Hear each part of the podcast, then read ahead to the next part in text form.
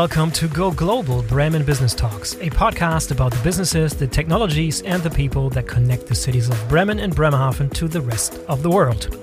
Go Global Bremen Business Talks is a joint project by Bremen Invest, the Bremen Chamber of Commerce, and the Senator for Economic Affairs, Labor, and Europe.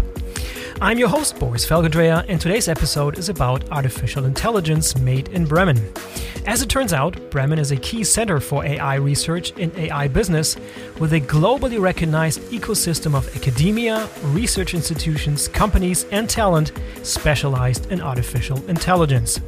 My guests today are Dr. Sirko Straube, a leading researcher at DFKI, the German Research Center for Artificial Intelligence in Bremen, and Roland Becker, founder and CEO of Just Add AI, an exciting AI startup from Bremen. Roland is also the founder of Bremen AI, a network that brings local AI companies and institutions together. Let's jump right in. Roland Sirko, welcome to the Go Global Bremen Business Talks podcast. Thanks for being on the show, guys. Yeah, thanks for yeah, having us. Thanks for having us. In our own studio. Awesome. Yes, I was about to say that this is, for me, it's a premiere on so many levels. So, number one, you know, since we started this podcast a few months ago, we've done 100% of the episodes remotely via Zoom and all kinds of different things. So this is the first time we're doing it live again. It feels very refreshing. This is sort of good already. Has has a natural touch to it, yeah, right? so much better. We, we, we, could even touch each other. Uh, yes, almost, but almost. we have enough distance. So just yes. to be sure, yeah. there's a lot of distance in between here. So that's that's number one. Number two, video, right? It's the first time yeah. you're doing this on video. Fantastic. You do this all the time, right? You you have yeah, we video do it, We do it all the time. Yes. Yeah, so. I got to be a lot more disciplined in the way I present myself here. Yeah. It's uh, actually, but you will, you will forget about it. I think. So yes. Just yeah. You, so just, I mean, our our goal is that that everyone tries to be as natural as possible, and then th- that we just talk about yeah artificial intelligence and and all other stuff. So yeah. I, I think many, many of the people who listen to Think Reactor are actually listening to it just as a podcast as well. I think some of them might even not be aware that we do have a, a, a video cast also yeah. available on, on, on YouTube. So so yeah, you know, just do your usual thing. Don't worry about the cameras. Yeah, and of course the third level is that I got invited to be in a guest studio, which never happens. So I also do a, a podcast for the German Logistics Association. I've done literally over 100 interviews. Not a single time has somebody invited me and has a full fledged audio and video studio. Professional stuff here. Very nice. Thanks. Thank you very much. Well, let's get started for the audience of the Go Global Bremen Business Talks podcast. Let's let's um, get to know you a little bit. Let's start with you, um, Roland. What's your background? I learned that you're from Berlin and now you're in Bremen. That's already a good decision to be made. yeah, so some people would say a difficult decision. So, but so I, I grew up in Berlin, in, in the western part of, of Berlin. Mm-hmm. And, um, but I actually, so I, I enjoyed my time in Berlin very much. I, I still love Berlin. Um, when, when I come to Berlin, I, I, I still feel at home. I yeah. still, you know, smell the, the air and I feel, feel the vibes. So, but I left Berlin, um, uh, just after finishing high school and um, I went closer to the coast because I was a passionate surfer. I'm, I, I, I still am. Uh-huh. So I went to, to Kiel initially, and then um, for a couple of years um, I was in Kiel, and then in Hamburg, then in Cape Town, and then back in Hamburg, which turned out to, to be a very nice uh, fusion of being close to the coast and also being a, a larger city than than Kiel.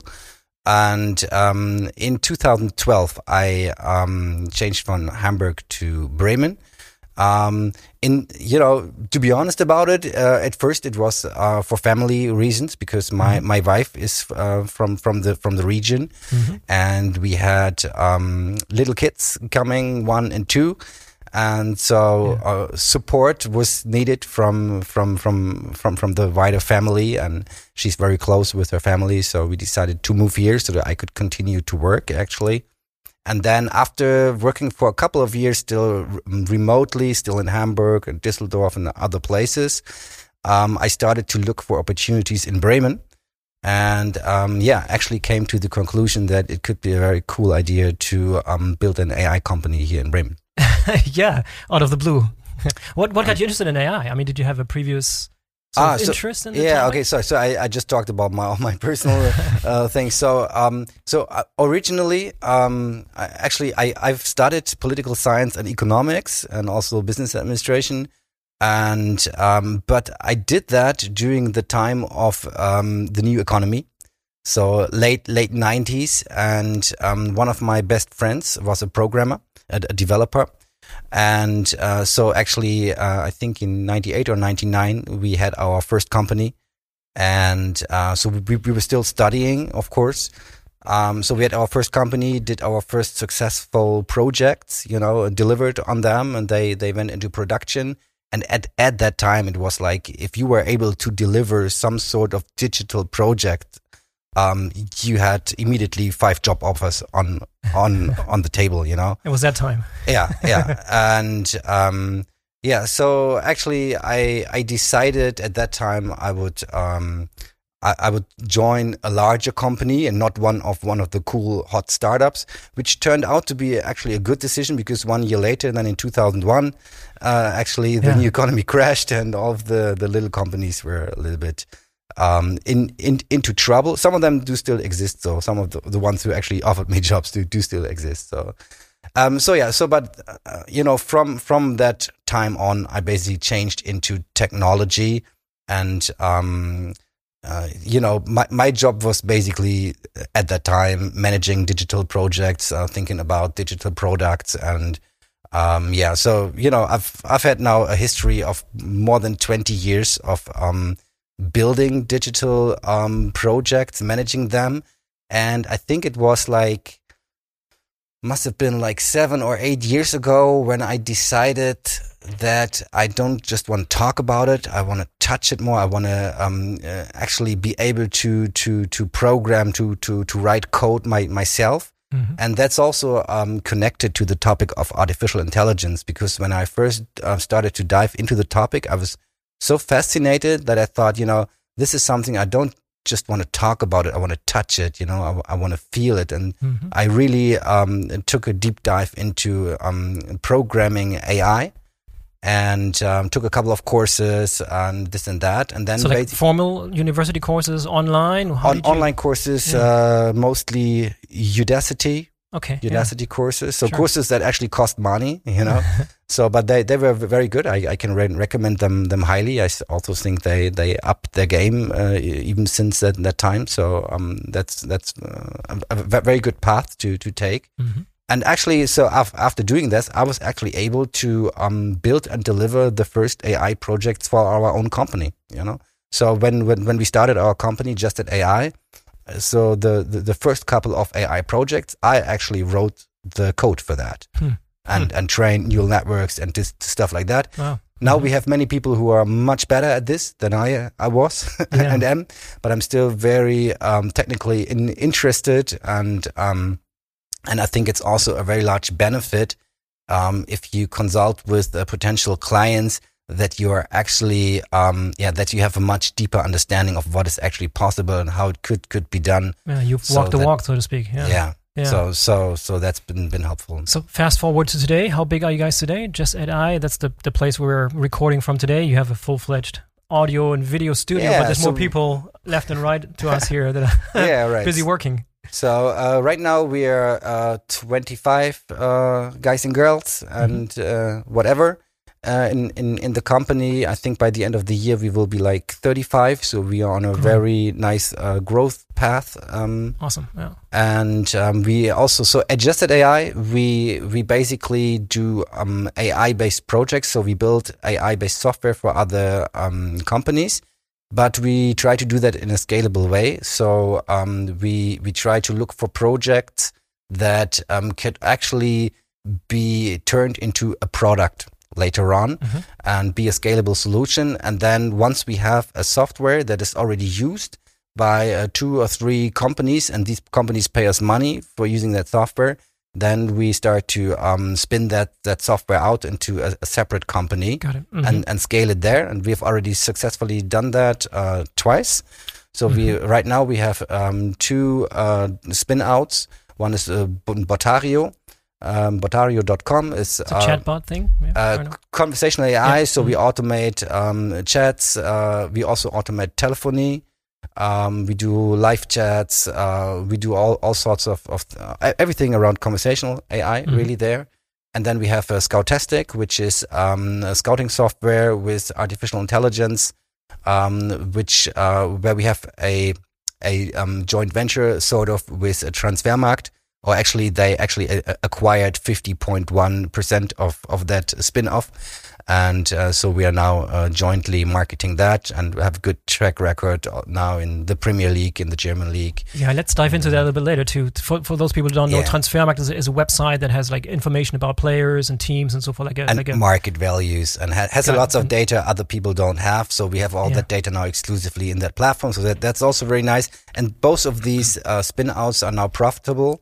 So that's uh, very nice to see them see them grow, and we will spin out um, four more companies this year. So we are on a really uh, steep growth trajectory. The next one will be Lector AI, which is a document management software. Awesome. Uh, to basically classify, analyze, extract information from any sort of text or document, and then yeah. give it uh, to other systems. And, and they are all based here also yes. Well? So, okay. So right right now they're all based here. One of the companies we are going to uh, to found this year is going to be based in Hamburg actually. Okay. But because we have a very good team that's based in Hamburg that uh, we want to acquire for this for this project, so they will be based in Hamburg. The other ones are going to be built here in Bremen, at the German Center of Artificial Intelligence. Yeah, let's. Uh, we'll spend most of our time talking about that. We'll revisit that in a second. Sirko, you're the the scientist at the table here. Yeah. You're also from Berlin, coincidentally. Yeah. What, what brought you here? What's your path? So I was I was on I started on the other side of the wall. So I'm from East Berlin. Um, I'm um, uh, left Berlin when I was 10 years old. So um, not alone, but with my mother. So uh, went to Cologne and uh, and then after finishing my my school, went to Freiburg actually to the in the very south of Germany to study um, biology. So I'm okay. not a computer scientist, no engineer, mm-hmm. but um, I'm a biologist. And um, in the let's say later phases of of the study, I started also to do computer science and also taught the biologists a bit of computer science of, of yeah, programming basically. So I've uh, good, good, choice, good forward-looking, smart choice. Yeah, I think. I mean, already at school, I, I I was very interested in the connection between computer science and biology. Mm-hmm. Although I never imagined that this would take me where I'm now, but I, I was al- always interested in this kind of okay, what what kind of so how does biology or biological systems work and function and what actually can can computer systems contribute to that model that maybe adopt uh, learn from that these kinds of things which is nowadays basically one one of the core topics of artificial intelligence. Yeah. Yeah. And then after after that i applied for a phd in london tübingen and bremen and eclectic uh, mix. So, and I, I also, I mean, visited all these these sites, and uh, I also decided then to to come to Bremen because it was a very very inspiring group here at the university, and uh, they were very special, and they were also recommended from from uh, one of my professors in in Freiburg. They said, okay go there. It's a small group. They are maybe not, not, they have not, I mean, they have a high reputation, but they, of course, I mean, I applied at the Max Planck Institute in Tübingen. So at that time, and, and still it was a, a very uh, renowned uh, institute.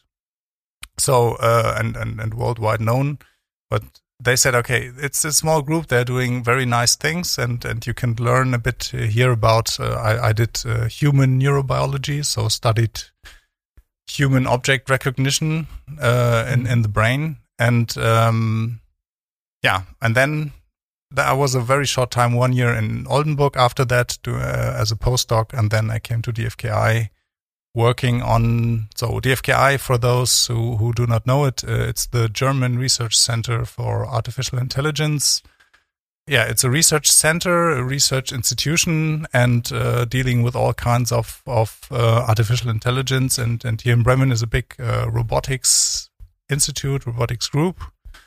And um, so I joined them, and there I studied uh, or I contributed to projects uh, dealing with um, man-machine interaction. So it was mm-hmm. also interest not only to to have a machine that, let's say, has a dynamic or fluent interaction capabilities, but what uh, here uh, people also studied how can the the human, let's say, needs for interaction be fulfilled the best by mm-hmm. the machine.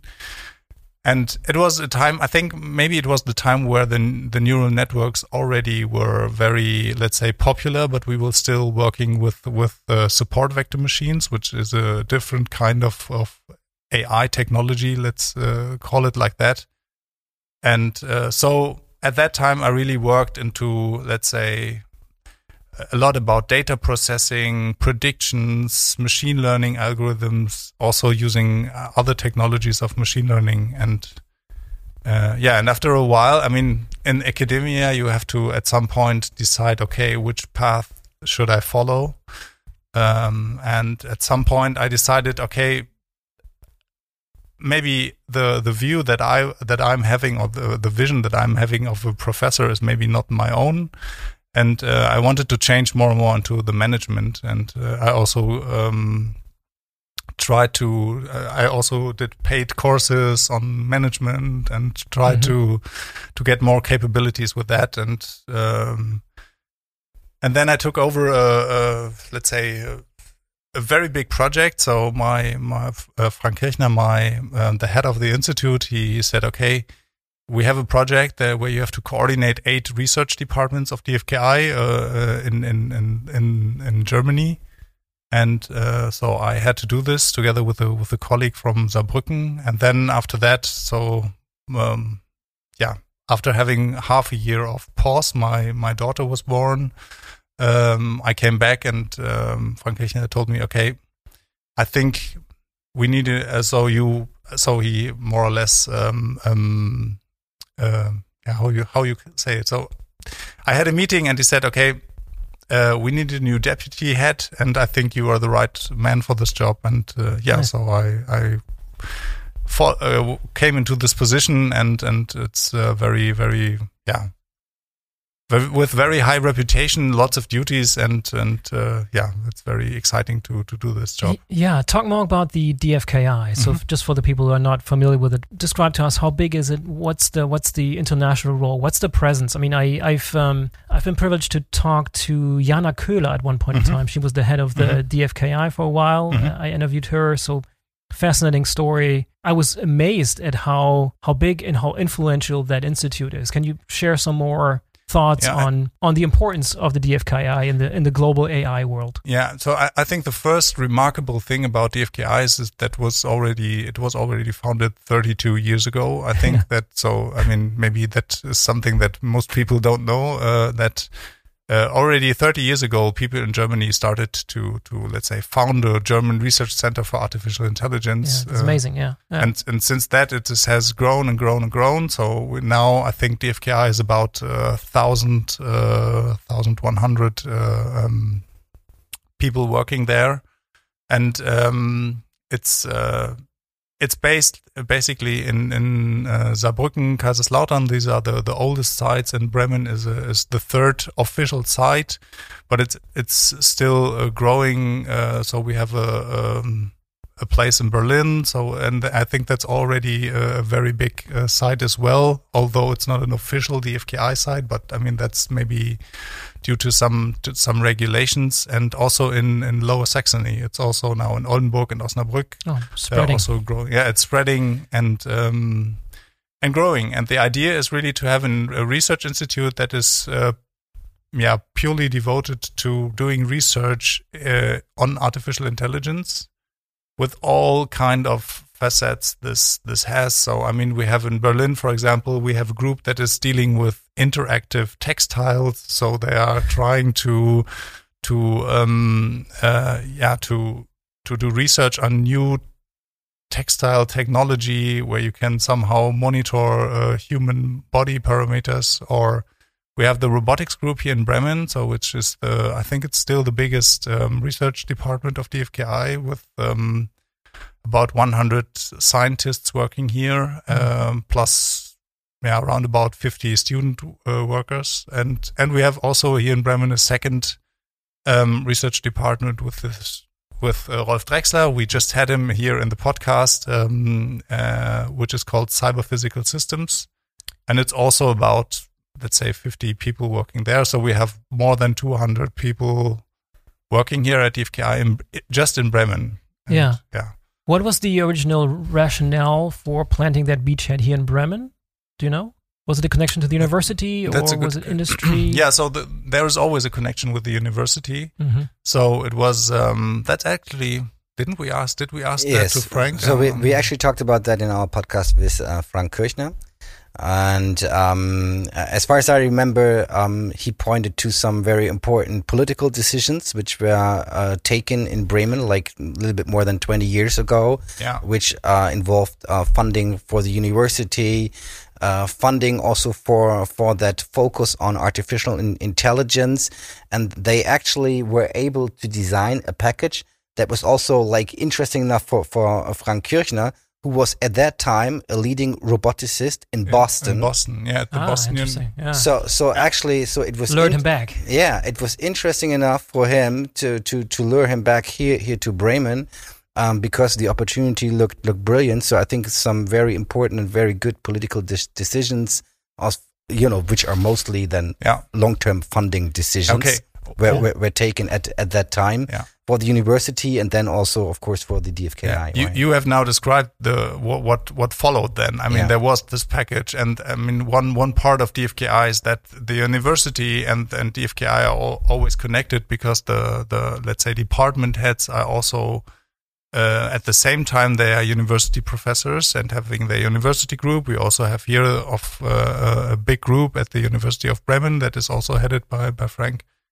And but, but what I don't know actually, I think someone had at some point had to ask him and say. Uh, so I mean, because um, the the um, here the federal state of Bremen is also sitting in the shareholder board of DFKI. So the the three federal states are also part of the shareholder board, and there has to be some decision. And actually, I don't know who was the first to who took this decision, but yeah, that what what came out of that was what this was that a um, political uh, decision was made and the bundle was packed and and and this this worked yes Yeah, So yeah. On the, on the topic of shareholders, and um, Google is a is an investor. yeah was the the first i think uh, investor or the the only investor in, in european research was at yeah. dfki yeah What's what was the rationale there? What what are they in for it?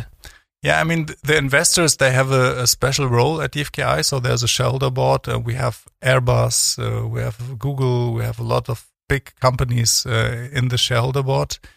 And this is it's more uh, I think more a strategical decision that these companies uh, go into the shareholder board uh, because they um, they are not let's say um, buying parts of DFKI or so, but they just form or just they they form uh, important strategical decisions in this in this board, and they also commit a certain let's say level to DFKI and say, okay, some of our research, a certain amount is has been done with DFKI, and if they let's say qual- qualify through this process, then they become a member of the shareholder board if they're still uh, so there is a certain number of places uh, available. Let's It's Yeah. a very, it's a very exclusive club, and it's it's, it's so as a DFKI is not not for profit, so they're Yeah. certainly Right. not not in it for profit. So uh, there must be something else that which then is insight and in, information, obviously. you know. Yeah, I think it's information, and it's also I think uh, also uh, so DFKI is the the concept is really as a yeah public private partnership. Right. So it's really that you have you have the the um, BMBF, so the the German Ministry for Research and Education. You have um, you have the federal states, and you have uh, all the companies there, and they all sit together. I think that's also something that is very attractive for these companies to to have an exchange about artificial intelligence on this level. Yeah, and you touch a little bit on on different different parts of the world. You mentioned Boston, for example, as sort of a hotbed for for for talent and for sort of a Mhm. Sort of an ecosystem of, of AI, for example. How does um, Bremen compare to other sort of hotbeds and ecosystems around the world? Like, where are we? Where where do we where do we how do we compare in Bremen in, in in terms In of terms AI. of yes, in terms of AI? Yes. yes. Yeah. So I, I think, I mean, one thing that is still very remarkable about DFKI uh, is that it is a, a research center, only a public research center, only focusing on artificial intelligence. hmm And I think with that focus, we are, we have been many, many years the only ones and also the biggest, uh, let's say, research center. And to my knowledge, maybe we still are. but I mean, there's a big but because uh, many companies invest really real high amounts of money into this uh, field. I mean, Toyota started. Uh, we have lots of companies in the Silicon Valley all over the place. So, I mean, already ten years ago or twenty years ago, uh, uh a run has started to on on this technology. So, yeah. I think concerning research, we are still let's say uh, we have still a leading role in worldwide. Many of our researchers, also from the universities, go to to the US or also to China more and more. But um, yeah, the, I think the, the the hard part is also the transfer of this knowledge and of this high competence to the to the industry. I think that's that's really a yeah, that's a hard part here. So I, I think that that is something that, that is now getting better. But as as as you asked, I I think Bremen has actually influenced also many of of the large uh, companies that that that people know. I, for example, I know that one of the first employees of SpaceX actually from Bremen, one of the core developers from Siri, actually from from mm. Bremen. So mm. many many of the leading and known products were actually designed, also co-designed by people who actually learned what they're good at here in Bremen. Bremen hmm. yeah. And and um, this is something that I think is not widely known. Um, in in if, I think in, in, in the science part, um, Bremen is um, re regarded quite highly, especially in areas like robotics. Um, mm -hmm. There was just recently this international um, uh, technology ranking, which are the hottest professors and, and people to watch. And I think, for example, Professor Michael Beetz from the International Artificial Intel- Institute mm. for Artificial Intelligence, um, he was uh, worldwide on place number four. So nice. yeah. uh, he's he's ju- and he's just one one of the guys of very one of uh, um, really many very excellent people in the field of research. Um, what Bremen has not been very good at in the past is actually keeping these people yeah. in in in uh-huh. Bremen keeping all these these brilliant talents who come out of out of the classes of these brilliant professors here in Bremen, and that's what we are now actually trying to do more here. So to really convert this talent in into business opportunities mm-hmm. here here in in Bremen. And I think um, if if for example if I look at it as an entrepreneur, um, I, I look at opportunities. What what is uh, what what are cool things that that you could do here in Bremen? I think building um, AI companies or um, AI departments for larger companies here in Bremen is a very large opportunity because we have so much talent, you know, coming out of out of the the universities, out of the all the different institutes we have here that um, it's really no problem to find really highly qualified people here. Huh, so, yeah. um, so um, human resources are not a limiting growth mm-hmm. factor here, and, and that's and it's that's, amazing because it's not a big city. It's right? amazing. Let's not forget yeah. that it's not. We're not talking London size or Paris size. Yeah. We're talking no. about a city that's five hundred thousand people. How many people live in Bremen? Right, it's, it's small. And so it's a high ratio ratio of talent to regular population. Yeah, mm-hmm. I, I, I also I think in, in some of my uh, German podcasts and, and talks I, I I I tend to say that um, I think the, the ratio for AI talent to the, the general population yeah, that's is, I mean, yeah. is, is, probably highest here here. And I mean, prove me wrong. You know, um, of, of, course, in in total there may be more mm-hmm. AI people and researchers, whatever, in Munich or Berlin, whatever. But you know, in ratio to the total general population, I think mm-hmm. here in Bremen, at least in Germany, maybe even in Europe, you have the, the highest density and, and how long has it been so? I mean, has that has that just recently developed? Has it been like that for the last ten years, or is this something that just recently developed? So, so I, I think it. I mean, it, I think it's it's a it's a recently developing and more and more, let's say, uh, influencing thing. So, I mean, the the Robotics Innovation Center where I work in, uh, we started uh, twelve years ago so, um, and it takes some yeah. time. And also, I mean, one thing that DFKI tries to do is also to, to support people in, uh, if we, they want to do spin-offs and, and, and these kinds of mm-hmm. things. And this also in Bremen now, I mean, with robotics, one has to say it's, it's a hard topic to, to, um, uh, to found your own company because I mean it's a, not only software but you also need the hardware part. So it's a it's, usually a, large invest. Maybe it's it's getting uh, less and less because you have more commercial products that you can can live with.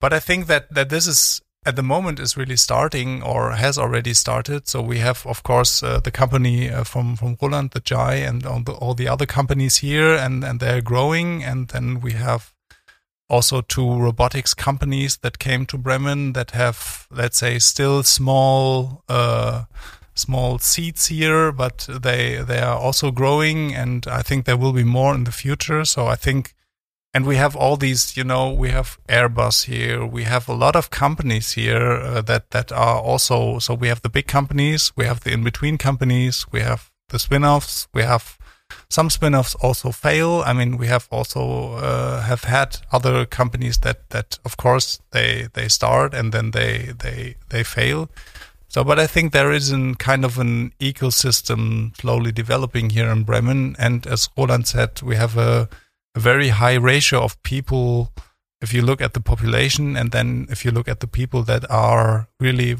very well educated in this kind of technology development and so it's, like it's if if you think about it um, so um, talking about the, the, the the science part and the education part of it so um, many people are coming to Bremen to study artificial intelligence, robotics, and stuff like that. So like mm-hmm. from all over the place, from all of Germany, but also from from abroad. You know, mm-hmm. like many mm-hmm. people come spe- yes. specifically from abroad here to Bremen to study specifically here mm. because they know they're going to get a super great education. They're going to work with the best in the field internationally, you know, globally. And it's more affordable than MIT. It, and and it's more affordable than, than than than MIT, totally and then what we are getting now better and so so and this this funnel is actually accelerating. I also see it the same way. It has not been like this for the last 20 years no, no. But we have seen i think especially in the last like 5 years mm-hmm. a constant acceleration you know of of of of that cycle of you know people being drawn to bremen to actually build their expertise and then you know coming out of the universities out of the all the different institutes and then um, yeah, basically either staying here. And what is also interesting is, um, of course, most of these people could directly go abroad to the valley or to whatever and make big money, you know. But most of the young people today, making big money is not their first concern. Most mm-hmm. of the young people that, that, that I talk to and that I know say, you know what, I'm actually I I love Bremen. I mm-hmm. I would love to stay here. Mm-hmm. You know, I'm just what's just important for me is not so much the money. I want to have an interesting job.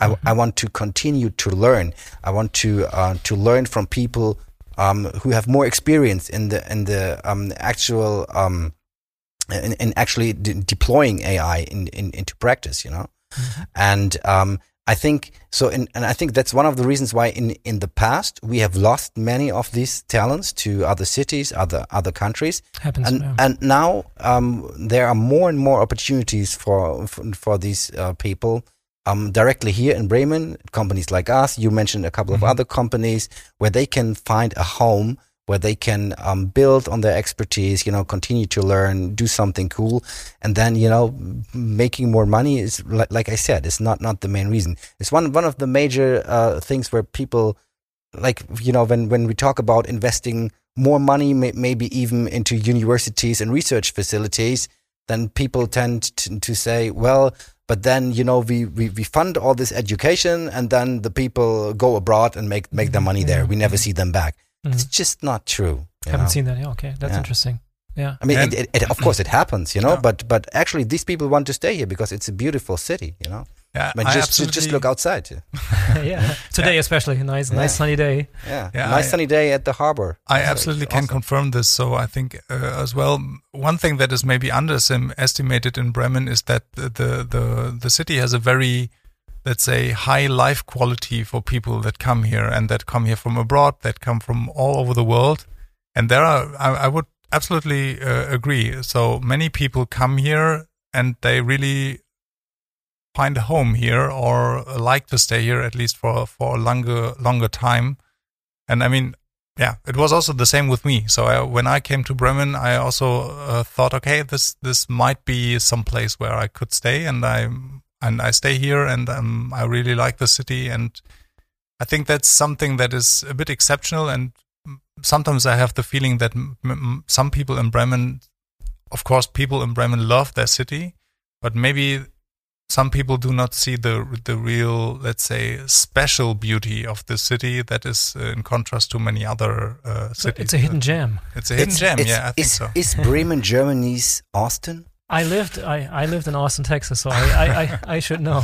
It's, Okay, it's so similar. You, you, you should know, is it? So I, I just heard all the rumors like people are leaving the Yeah, Valley, so- so- California, and everybody seems to, I don't know. yeah, think think Meet about again Austin, in Austin. Think about Austin as the liberal enclave inside the conservative Yeah. Texas. Lots of students, lots of artists, lots of live music, tech companies, and as you said, right now there's a lot of movement going on between Yeah. Silicon Valley.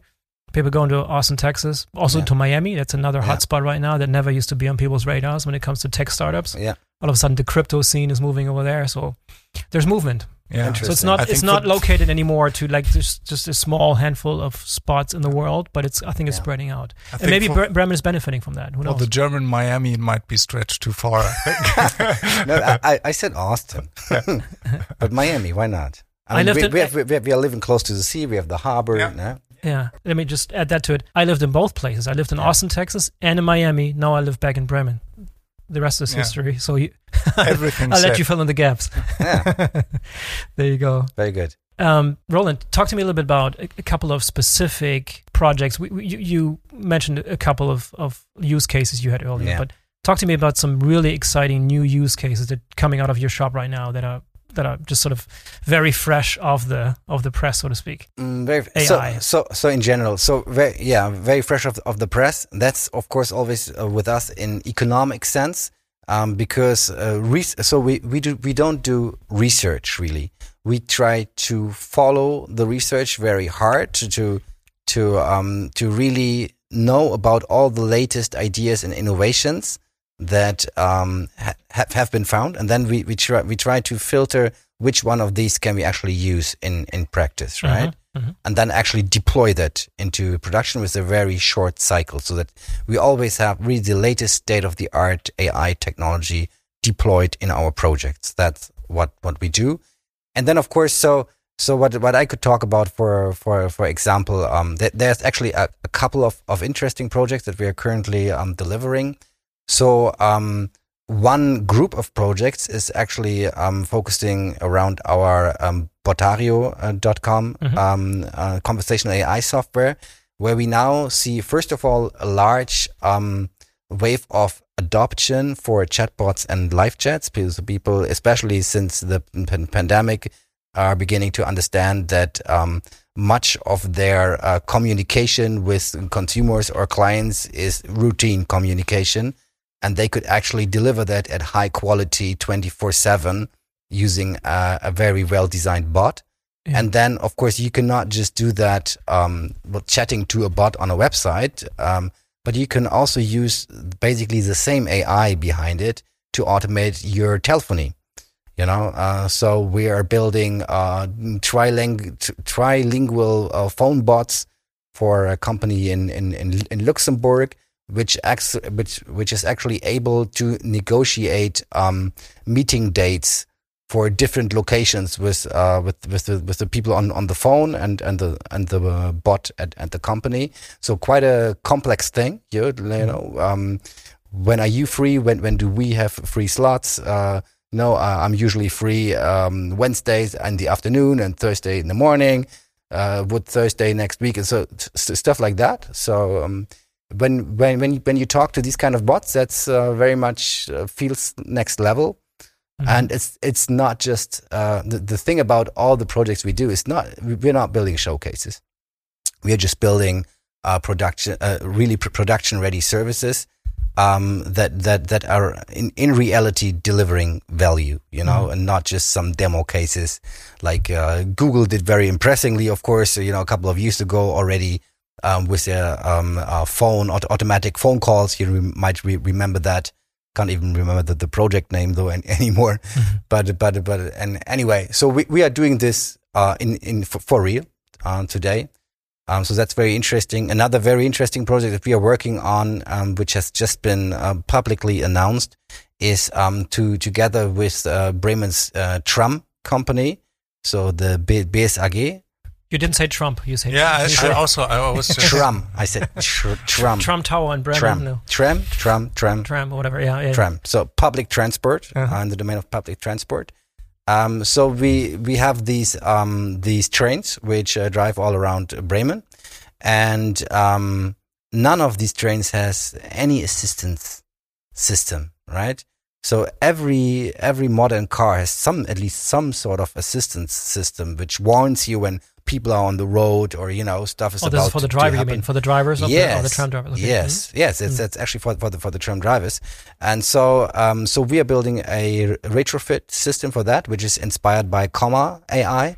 George Hotz, if you heard of George Yeah. Hotz and his company, is uh, doing awesome work. And so they're just uh, uh, taking little phone-like devices and putting them in on, on the windshield of cars, connecting that with OBCD um, um, plugs to the car, and then you have level two autonomy Yeah, for for car. Yeah, Crazy. you- Yeah. Crazy that's stuff. that's super cool. And we thought, you know, why can't you can't you do the same for for for a tram? Uh, Because it should be easier. Because there's uh, so so much le- many less uh, levels of freedom for trams, you know, because it's driving uh, on, on on a railway. So um, yeah, and and and the thing is, um, Bremen just acquired new trams from uh, from uh, from Siemens for I think uh, some- somewhat over 400 million. And these these actually do have the, the, the sensors, so cameras and lidar and, and, and stuff, but no working assistance system yet. And but um, all of the old trams st- still have to be used for at least 15 years. So and they have nothing, you know. Mhm. So we thought, why not build an assistance system that we can just uh, put into the, the old trams, and which can then assist the the, the, the drivers to um, yeah tell them about speed limits, which which they haven't seen, uh, tell them about people on on, on, on the railway, and, and and stuff like that. And I think that's also very very exciting. Yeah. Are most of your clients in Germany, or are you also selling Yes. to clients internationally already, or is that next level? Um, so actually, most right now, most of our clients are here in Germany. Um, that's just because there's so many opportunities here. We're Mhm. actually we are not doing any sales by ourselves. We just re- currently rely on people calling us or contacting us. We heard of your company. We we need your services.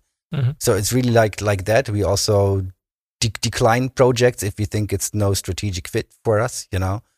So uh, it's a it's a very lucky position, obviously, to to be in. So we just uh, are picking the the lowest uh, hanging fruits currently. I think there are many many uh, opportunities globally also, and uh, we're currently looking into um, different ideas how we could expand our our business. Um, also internationally for our um, spin outs, uh, of course, we um, we have uh, um, like for example the Scoutastic software. Like, like I said, we we are we are in, in, in the UK are very very successful, and also in, in other European markets. We are um, making our first moves also in, in the Americas, uh, so USA, but but but also South America. So that that's already happening. Yeah. That's so it's you have it's, plans to open offices globally, or what's the ultimate plan? yeah maybe I, I I think you know So uh, far, it's only this Bremen office, right? It's only so so yeah. far it's this Bremen office. Uh, so the next office we will open will be in in Hamburg. This will happen this year, and um, uh, probably we we could also need more offices here in in Germany. But uh, yeah, so we are we are like like I said we are um, very dynamically growing uh, um, startup, uh, and we have we have doubled our revenues and and and margin last year, and we want to continue to grow at least at that pace.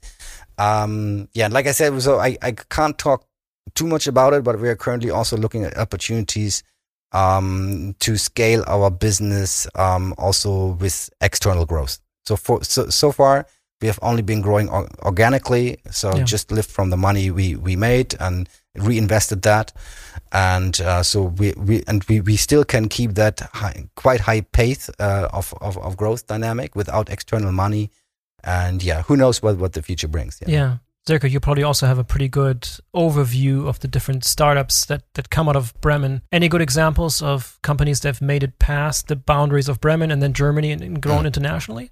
I I know one. Yeah. So the, the, the, the latest and biggest recent success um, is obviously Ubimax, hmm I think. Hendrik. Yeah. Also right across from here, right? Right. That's also one of the reasons we, we moved here. We say we always can look at Ubimax, who already did it, you know. Yeah. So it's motivation. So, yeah. Yeah. Ubi, that's Ubimax. I think it's uh, it's uh, they came out of the the BIBA. It's the let's say Bremen Logistics uh, yes. Uh, yeah. research center, so to yeah. say. Uh, yes, so this was a very successful thing. I think there is another one, a small company that's called uh, Cellumation. They have Cellumation. These, mm. uh, yep. omnidirectional. Uh, Hen- um, Hendrik Thamer, the yep. CEO of Cellumation, was on one of the Go Global Bremen Business Talks okay, podcast so you know episodes. So yeah. very exciting. The sort of conveyor belt that that moves like out of almost looks like it's like a Tetris, right? Where mm-hmm. it's magic, cool magically moving around, and it's using it uh, artificial intelligence to an mm-hmm. extent, right? So, yeah. but so, but so, but let if if you just quickly come back to Ubimax, they actually sold their company to TeamViewer for one hundred thirty-five mm-hmm. million, I yeah, think. Major so, success story. Yeah, one. Sure. So one of the the biggest exits um, in mm-hmm. in the last years for for sure, and very very successful. And um, yeah. I think I mean one of the the companies that I was uh, um, mentioning but not naming uh, um, uh, just uh, before was uh, so we have for example a group of Kraken, which is a, a Canadian underwater um, company that that also so they came here they they hired some of uh, also of people that that worked in, in, our institute and they founded here a small company called uh, Kraken Robotics I think mm-hmm. And also an, another company is, is Rosen we had also yeah. Peter Company uh, Peter Company yeah Peter Kampmann here uh, in our Think Reactor podcast uh, they also, so they are doing inspection of pipelines, um, mostly from the inside.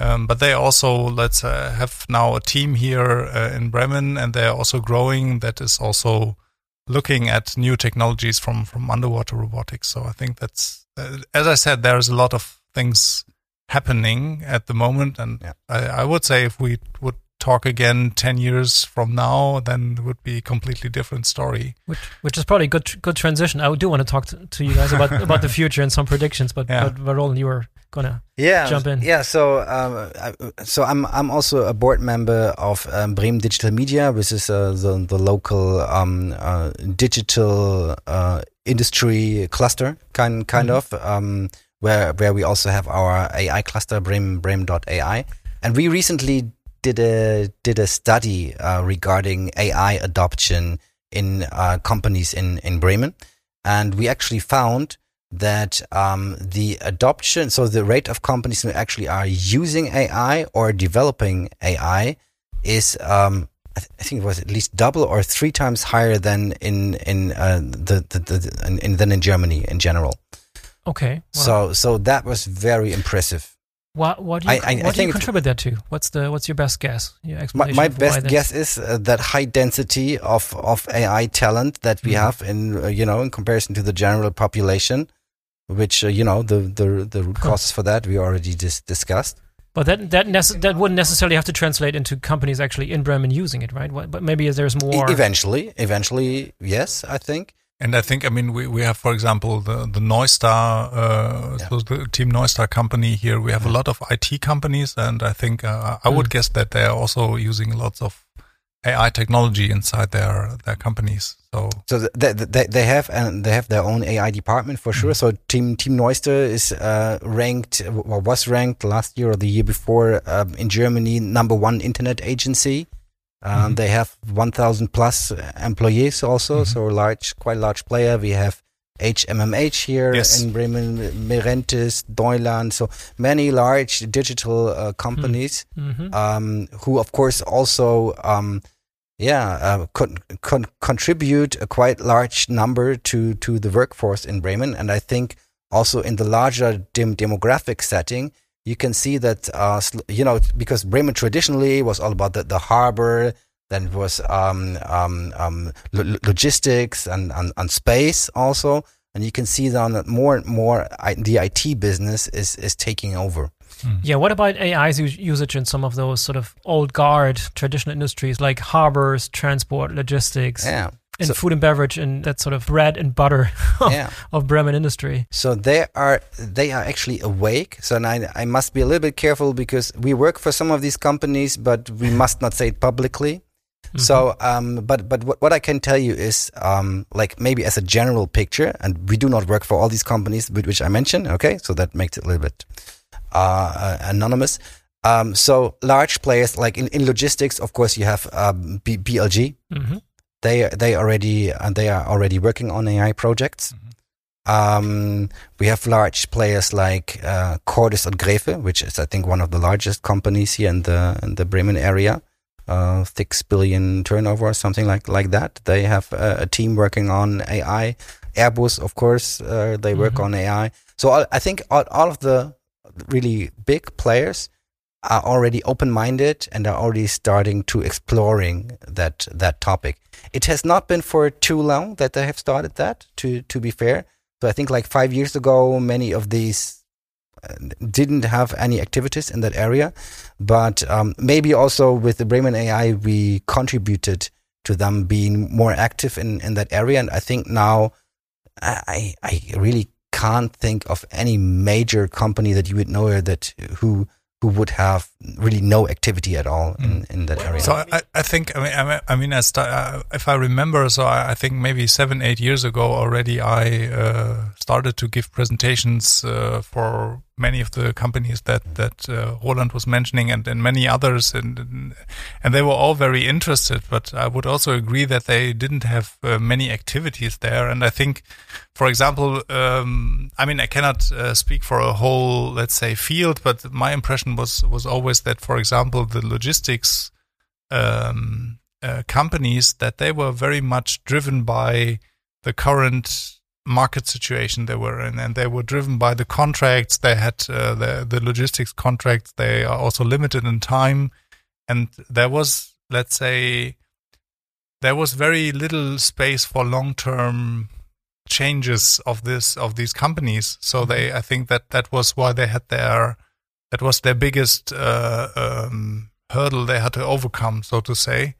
Um, yeah, but I think uh, that that this changed a bit, and that also maybe now in Bremen there starts uh, uh, maybe also due to Bremen AI, due to DFKI, due to all these these names and people around that that now and Bremen always has this this very uh, high advantage that people know each other. So people know each mm. other uh, on the political side, on the on the research side, on the business side and with a cluster with Bremen AI, I think this even uh, uh, people came even closer together, and maybe there's a, a certain common growing consciousness uh, for for this. So it's topic. sort of a, a close knit community of, of business and an eye in, in, in Bremen. Yeah, yeah. yeah. So in general, uh, we we have, we have a saying in Bremen, which is that the ways in Bremen are short. Yeah. Yeah. Right. And because, as you said, it's actually also geographically, it's a quite small area.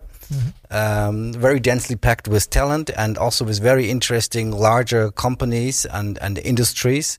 Uh, because of, of the harbor, obviously that, that we have, and and mm-hmm. uh, the, the big history that, that Bremen has, and I think yeah, now it, it starts to to to come together. You know, yeah. you know the, the other company we haven't talked about is Mercedes Benz, who has yeah. one of the largest worldwide factories here in Bremen. Yeah. Are they doing stuff uh, with AI yeah, in production? For sure for sure. Here, yeah. I mean, I'm not talking autonomous cars, which they probably do somewhere else mm. in Sindelfingen or Stuttgart or wherever. Mm. Also here, what what did they do here? You know or no? So, so I mean, we had we had several um, um, yeah uh, meetings or workshops with them. I think uh, they, they are very much uh, centralized somehow. So many decisions are maybe not made mm-hmm. here, as far as I can tell. So I'm not sure what they do actually here, but um, yeah. Um, I'm also not sure if I could talk about that. okay. okay. Maybe some so, inside knowledge you can share. Okay. one thing, one thing I uh, um, I wanted to say is also that I think many of these old uh, or or maybe very successful brand uh, um, um, yeah um, branches, so to say, they are um, they really have uh, difficulties to change. So I remember, for example, when I was uh, 10 years ago, I think I was in a in a meeting uh, um, with the DLR, the German um, um, space agency, mm-hmm. so to say. Mm-hmm. And uh, one of the guys, I was not here; it was somewhere else. And, and one of the guys, uh, so we we uh, we presented our technology, the robots, the said, okay, autonomous exploration is a very important field and, and we have to invest in that and have to do research on that.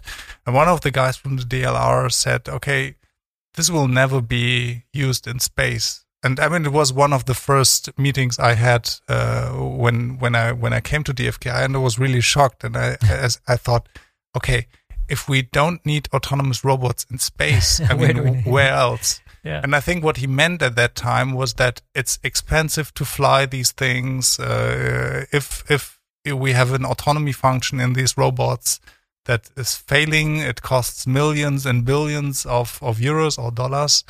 And uh, and I mean, of course, now this is this is also changing and and we have also robots now on mars for example but they are also still let's say very semi autonomous so uh, mm-hmm. i think in the media there is a bit more uh, autonomy uh, suggested than they really have. But uh, i think that's maybe one example where it is clear that this is coming autonomous robots will be used in the field. And i think autonomous logistics are are already used in, in many fields. If you look, for example, at uh, uh, at Amazon or so. Yeah. But um, if you have a good business running and, and, and the processes are fixed, then it's really hard to change all of that. And AI is all about changing things. So you have to really rethink all your processes from scratch, so to say. Maybe not completely from scratch, but a lot of things have to really be redefined and, and thought completely new. And I think that's that's the hard task for these companies. Yeah.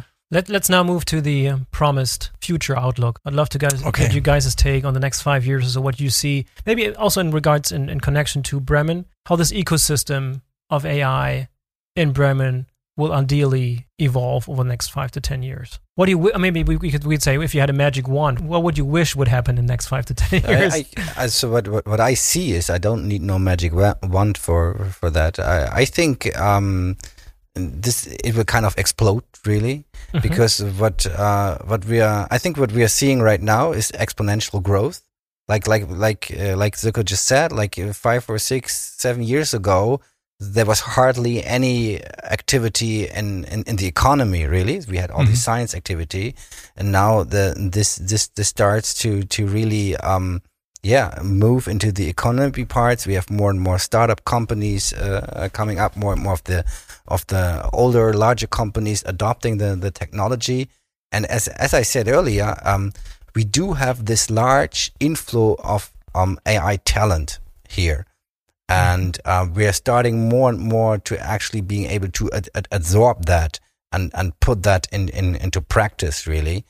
And yeah that's why i'm i'm convinced that um that bremen is actually one one one of the super hot locations for ai in in in germany and will you know people will will, will start to recognize that in in the coming years. Awesome Dirk, anything to add there? Yeah, what should you add there? you, you, you, could add the, the scientific part, the science I'm, part. Or, I'm always a bit skeptical if every growth is exponential because we are so, uh, let's say, uh, now we talk about exponential growth uh, about everything. Little inflationary, right? That term.